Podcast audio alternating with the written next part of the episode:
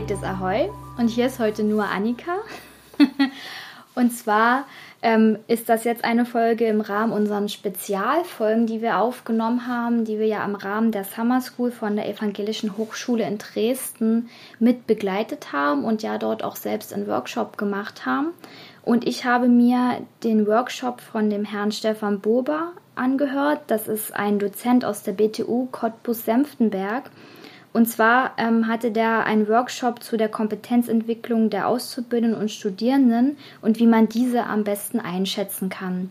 Das war ein sehr interessanter Workshop und ich habe ihn danach dazu nochmal interviewt, auch zu seinem ganzen äh, seiner Karriere, seinem Wesen, wie er dann dazu gekommen ist, habe ihm auch ein paar Fragen gestellt, wie er sich denn selbst gut reflektieren kann ob er dann Tipps und Tricks hat, wie man seine Kompetenz gut weiterentwickeln kann. Aber das hört ihr alles jetzt in der kommenden Folge. Viel Spaß ja, also dabei.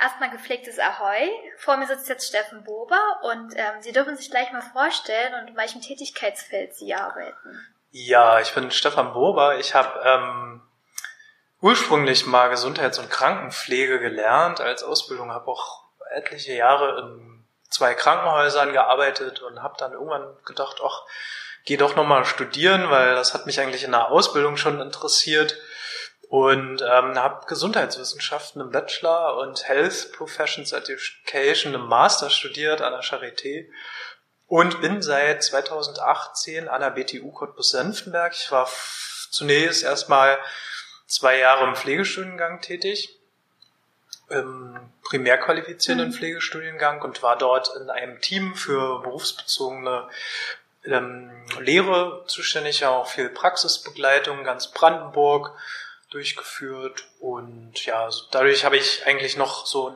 so einen kleinen Einblick in die Pflegepraxis, mhm. ähm, wobei der jetzt langsam auch abnimmt, weil ich doch schon eine ganze Weile nicht mehr in der Pflegepraxis mhm. tätig war und seit Februar 2020 bin ich im Nexa-Projekt tätig. Nexa steht für Neu kreieren statt addieren, die neue Pflegeausbildung im Land Brandenburg gestalten.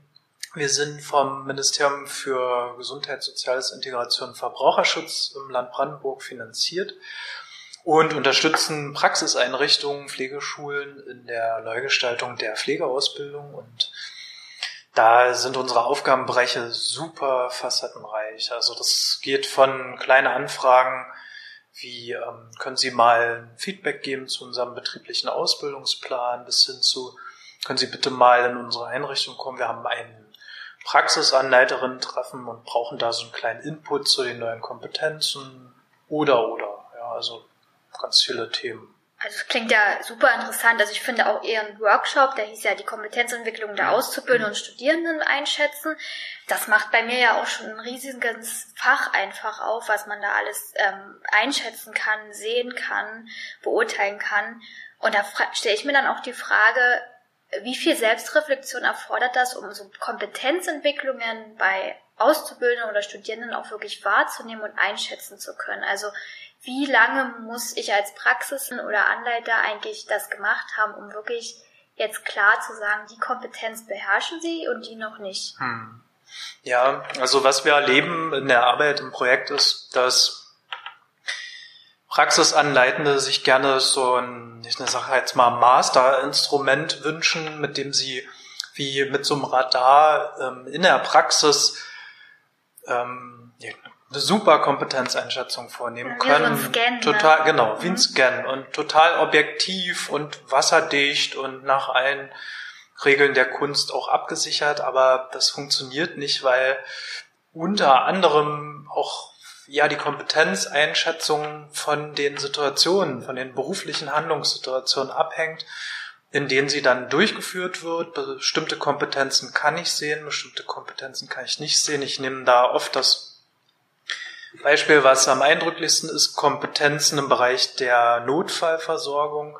Die kann ich ja nur einschätzen, wenn es auch zu Notfällen kommt, die ich nicht, ja, ich kann sie künstlich herbeiführen, Simulationen, aber das entspricht trotzdem nicht der Realität. Ne? Und mhm. Realsituationen führe ich nicht herbei. Ich meine, auch Notfallsituationen weit gedacht, die wir in der Pflege kennen, die müssen jetzt nicht mit einer Reanimation einhergehen, aber auch jemand ist gestürzt und braucht Hilfe und so. Auch mhm. das sind ja Notfallsituationen.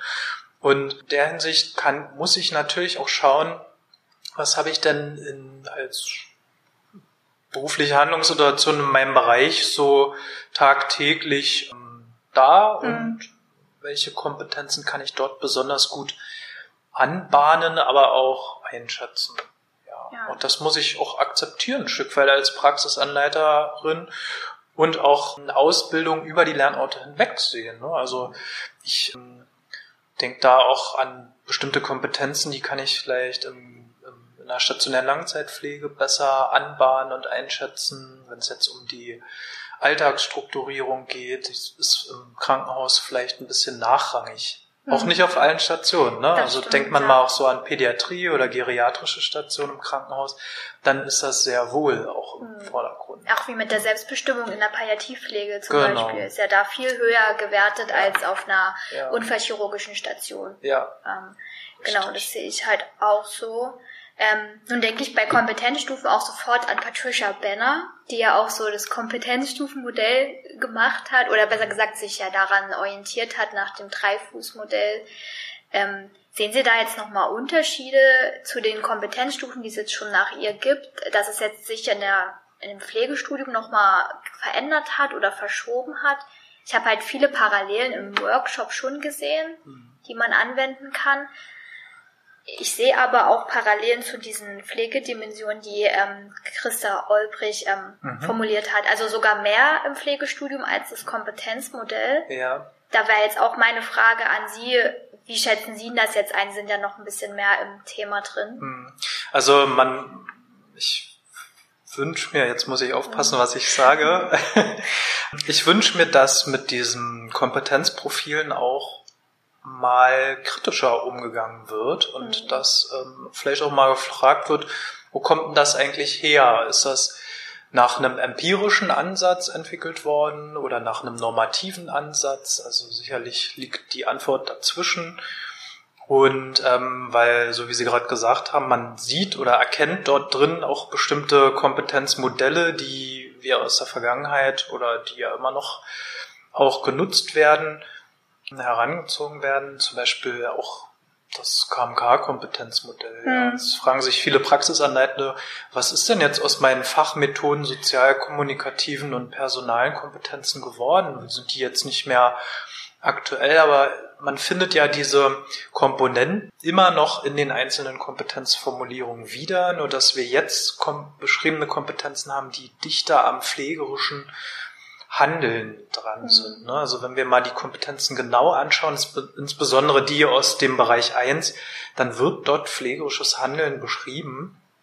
Und es braucht natürlich auch so einen gewissen Innovationsanspruch, der dort mit beschrieben wird in den Kompetenzen. Das heißt, Dinge, die Pflege wahrscheinlich noch nicht tut, ich denke da zum Beispiel äh, an eine Kompetenz, die kann, kann die nicht ganz auswendig, aber fast.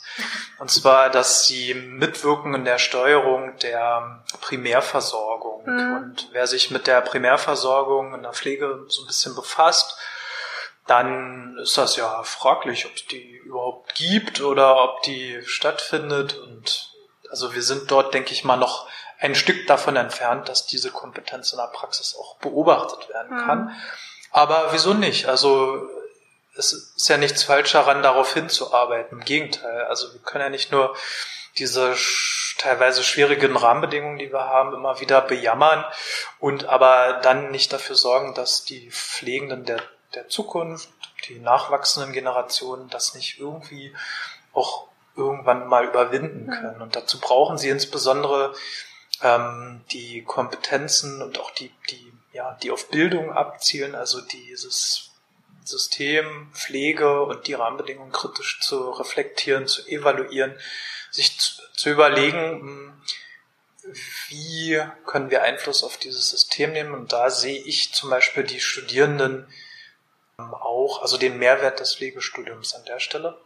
Sie haben aber nach Patricia Benner gefragt und also ich halte das Modell immer noch ähm, für, für gut, mhm. aber ich würde das nicht in der Ausbildung oder im Studium ansetzen, sondern danach. Mhm. Also das Ziel des Studiums und der Ausbildung ist ja nicht ExpertInnen zu heranzubilden, sondern das kommt ja danach. Und Pflegende, die da mehrere Berufsjahre inzwischen hinter sich haben, die sehen das ja bei sich auch, ja. Also welche genau, Expertise sich über die Zeit erst entwickelt hat durch eigenständiges, eigenverantwortliches Arbeiten.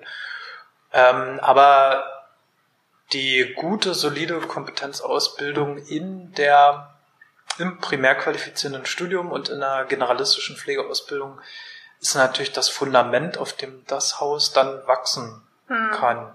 Also das habe ich dann auch, wenn ich mir nach Männer das angucke, denke ich beim Anfänger, bei der Stufe 1, die Grundlagen werden im Studium und in der Ausbildung gelegt. Das mhm. regelrechte Handeln, diese objektiven Standards, die ich erstmal mhm. lernen muss, um flexibel auch ähm, mhm. die auszuführen, das sehe ich irgendwie schon, dass man da die Ausbildung drin verorten kann. Aber ich sehe das auch ähnlich wie Sie. Nach der Ausbildung ist man, sagt man ja auch immer nochmal wieder Anfänger, fängt nochmal von vorne an zu lernen, auch nach dem Studium. Und dann habe ich versucht, mich auch selbst mal zu reflektieren und ich sehe jetzt nach meinem Bachelorstudium mich halt auch auf einer anderen Stufe, als ich das nach der Ausbildung gemacht habe. Also ich dachte nach der Ausbildung, ähm, dass ich ähm, dann, ich war beim Anfänger, bin weiter fortgeschritten und bin jetzt aber mit dem Studium noch mehr Richtung, also Richtung Experte gegangen.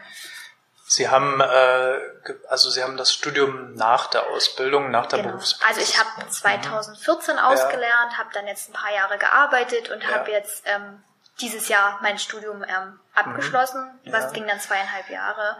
Und ich fand halt da bin ich noch mal in den Stufen noch mal ein Stück runter mhm. und dann aber, um jetzt halt weiterzukommen. Das ist noch mal eine andere Situation. Also, also ich habe eine ähnliche ähm, Biografie und das sind ja enorme Jahre, die man da mhm. anhäuft. Also das war bei mir drei Jahre Ausbildung, drei Jahre Vollzeittätigkeit, fünf Jahre Studium.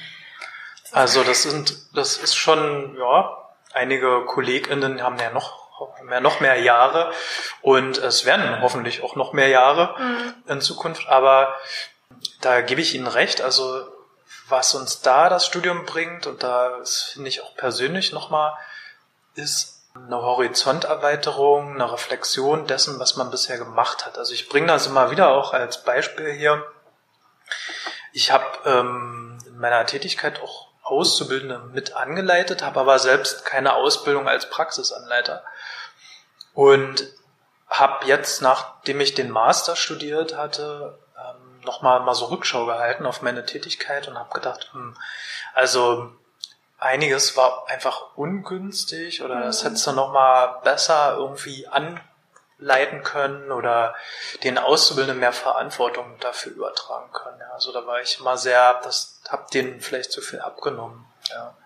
Also da gehe ich auch sehr mit Ihnen mit. Es geht mir ähnlich, dass ich auch Auszubildende ja anleite in meiner täglichen Praxis, aber selber die Praxisanleiter nicht gemacht habe, sondern das aus meinem besten Wissen und Gewissen heraus mache und jetzt auch im Nachhinein oft sehe, auch gerade hier im Workshop heute, es kommen noch mal ganz andere Kompetenzen zur Sprache. Man hat auch hier in dem in der Gruppe gemerkt, dass viele noch wie Sie vorhin schon meinten, diesen Scan wollen, um objektiv zu bewerten. Also dass es noch nicht so angekommen ist bei den Praxisanleiterinnen. Wie ähm, bewerte ich die Kompetenzen und wo sehe ich meine Reflexion, um dann auch die Auszubildenden und Studierenden zu reflektieren? Mhm. Ja. Und da wäre auch meine Frage, die mir noch so gekommen ist, haben Sie Tipps und Tricks, wie man das vielleicht auch an so Praxisanleiterinnen noch näher jetzt bringen kann? Weil ich fand, die waren hier alle sehr motiviert, aber mhm. es wirkte noch abstrakt für alle Beteiligten. Also ich war ja in einer Gruppe mit drin. Es hat ein bisschen gedauert, bis ähm, alle so in diesen Flow reingekommen sind, ähm, im richtigen Maße ähm, zu reflektieren und auch zu beurteilen.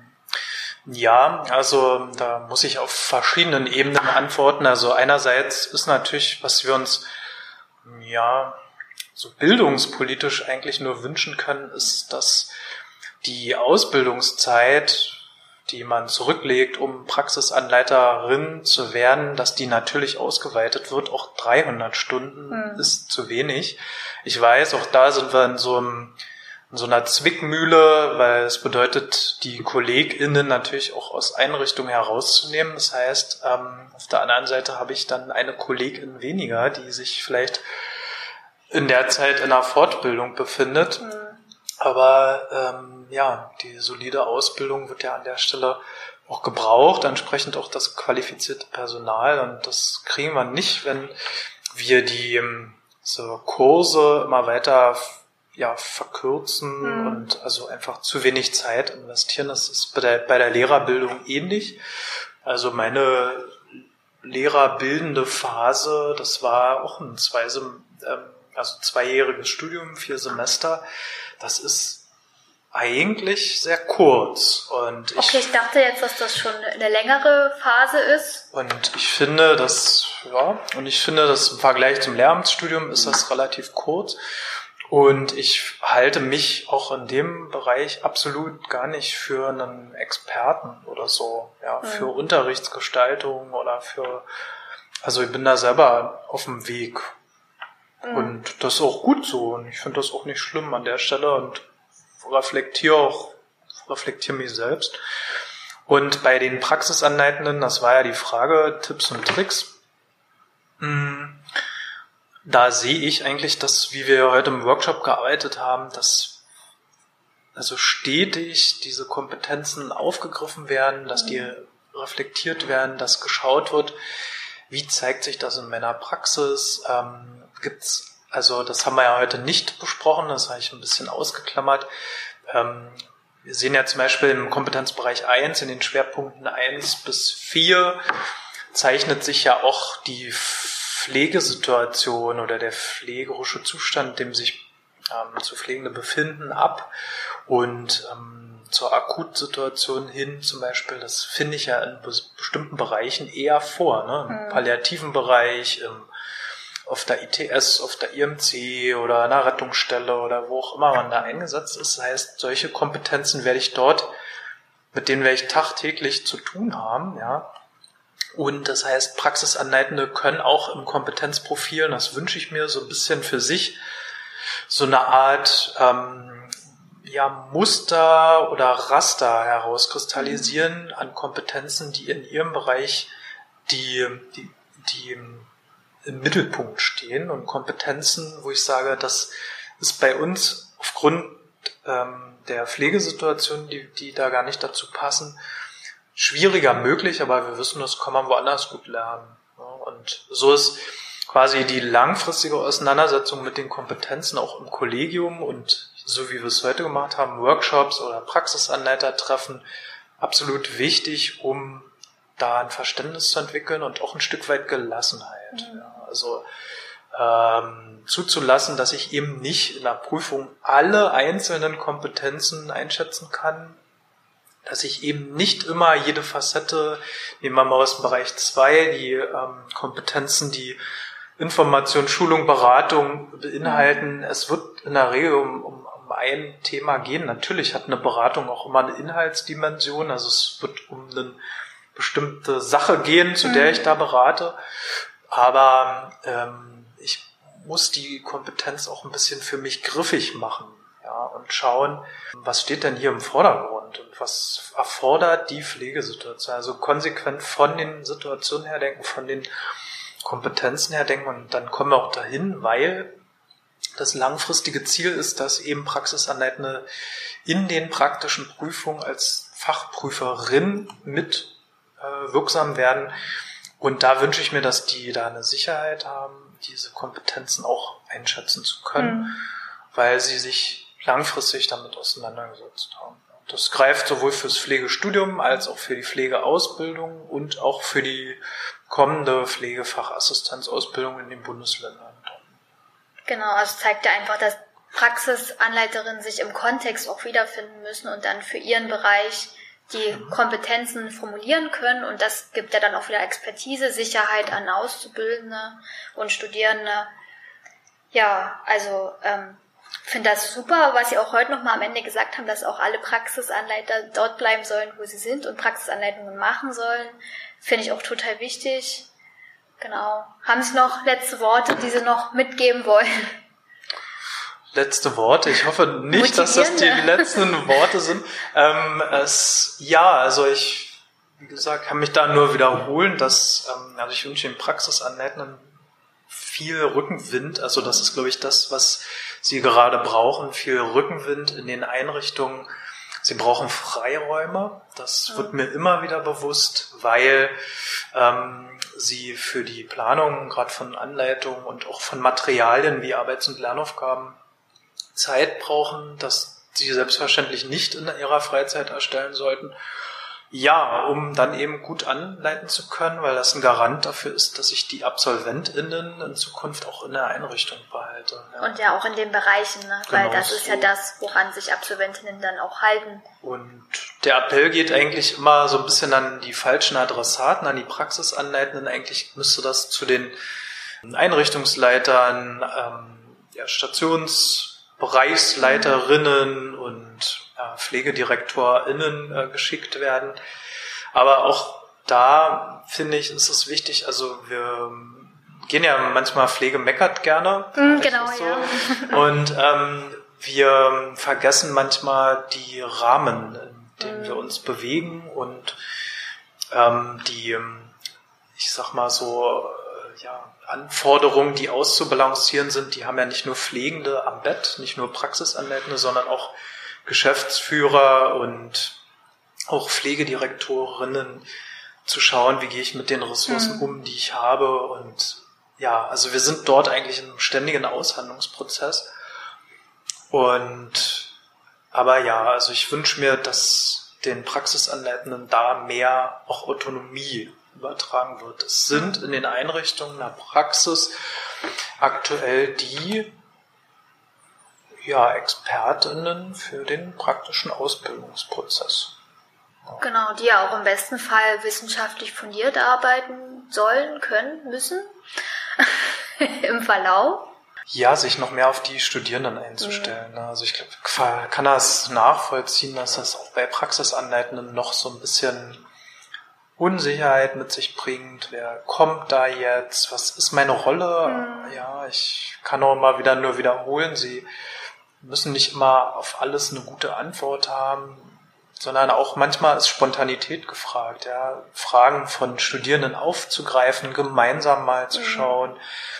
Das ist ja auch gar nicht so weit hergeholt. Das mache ich ja als Pflegeperson sowieso. Wenn ich was nicht weiß, dann befrage ich die gängigen Quellen dazu. Ja, das Schwarmwissen oder ich habe Bücher. Genau. Aber nun ist es ja auch, ich arbeite selber hier an der Uniklinik in Dresden, schon schwer, ähm, schon fertig studierte Pflegekräfte überhaupt auf den Stationen richtig zu etablieren. Und ich hatte heute erst das Gespräch, dass da ja schon das Problem entsteht oder Stationsleitungen problemorientiert handeln und da gerade keinen Mehrwert sehen, wenn ähm, studierte Pflegekräfte auf Stationen sind.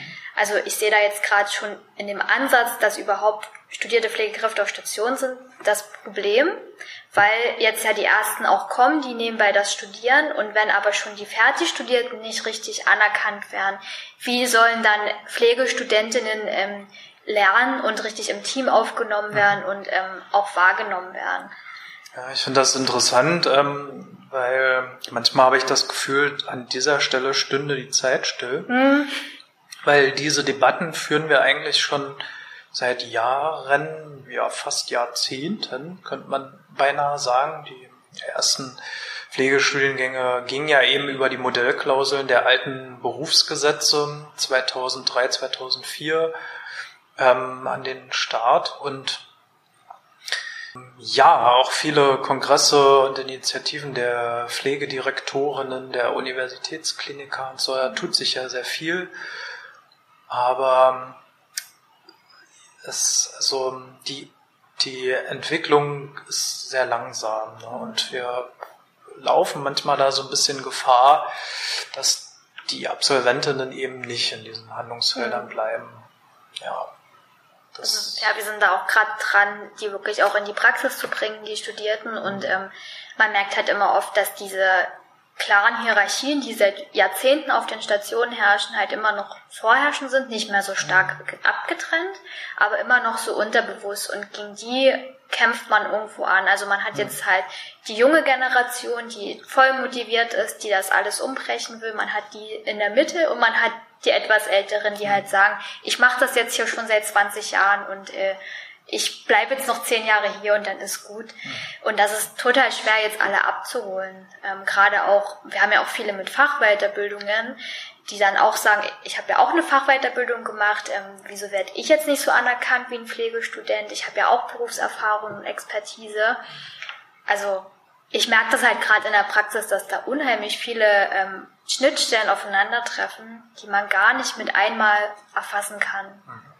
Also der Kontext ist auch manchmal echt schwierig. Also es ist jetzt auch sehr praxisnah, ähm, was dann so los ist. Ich weiß ja. nicht, wie Sie das so erleben. Ja, es gibt ja aktuelle Untersuchungen auch natürlich dazu, unter anderem vom BIP ähm, initiiert, wo sozusagen auch die ähm, so erste Durchläufe auch der primär qualifizierenden Pflegestudiengänge evaluiert werden oder jetzt unter dem Pflegeberufegesetz geschaut wird, was sind da so Erkenntnisse, die uns also helfen, das weiterzuentwickeln. Und da sehen wir eigentlich äh, unter anderem, dass einer der Befunde, dass immer noch ja so die Ziele des Pflegestudiums nicht ganz klar sind in der Praxis. Ne? Und ich glaube auch die Trennschärfe ist natürlich auch schwierig die so darzulegen, aber das hart, also ist so ganz, ganz hartnäckig in der Praxis, ja. dass man nicht sieht oder dass der Mehrwert des Studiums oder auch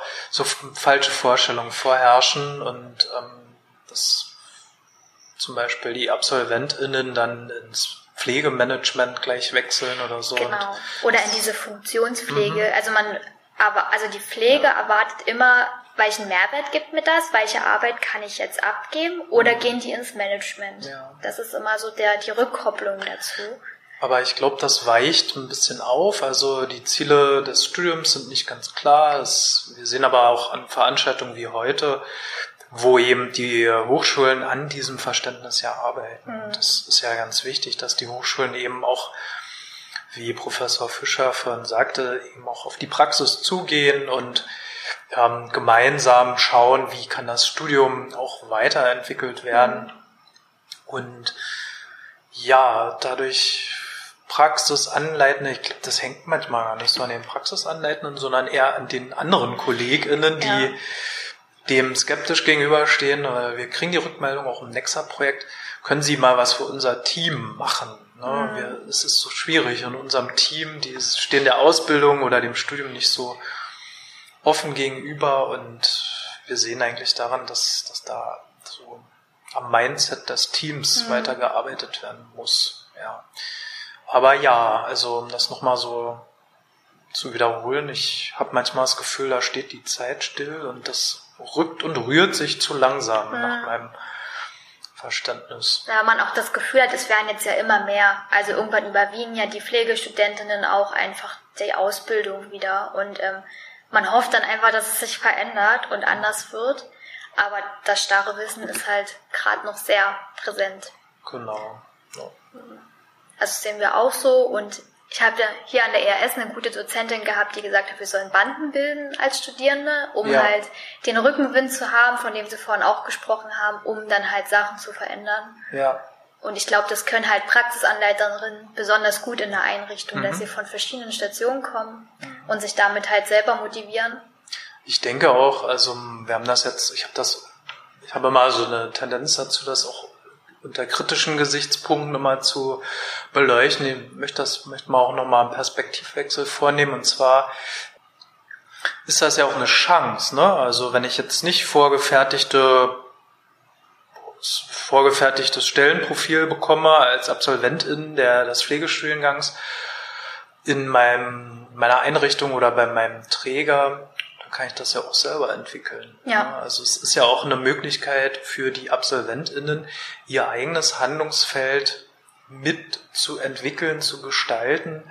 Und sowas findet ja auch statt. Wir haben so ein paar Beispiele auch aus Brandenburg, wo auch Träger der Altenhilfe dem mhm. Studium sehr, gegen, sehr offen gegenüberstehen und da auch in der Einrichtung dann nach Stellen gesucht wird oder geschaut wird, wie kann ich das ausgestalten, wie kann ich die Absolventin dort festhalten, dass die für die Einrichtung auch in Zukunft zur Verfügung steht. Ne? Mhm. Genau.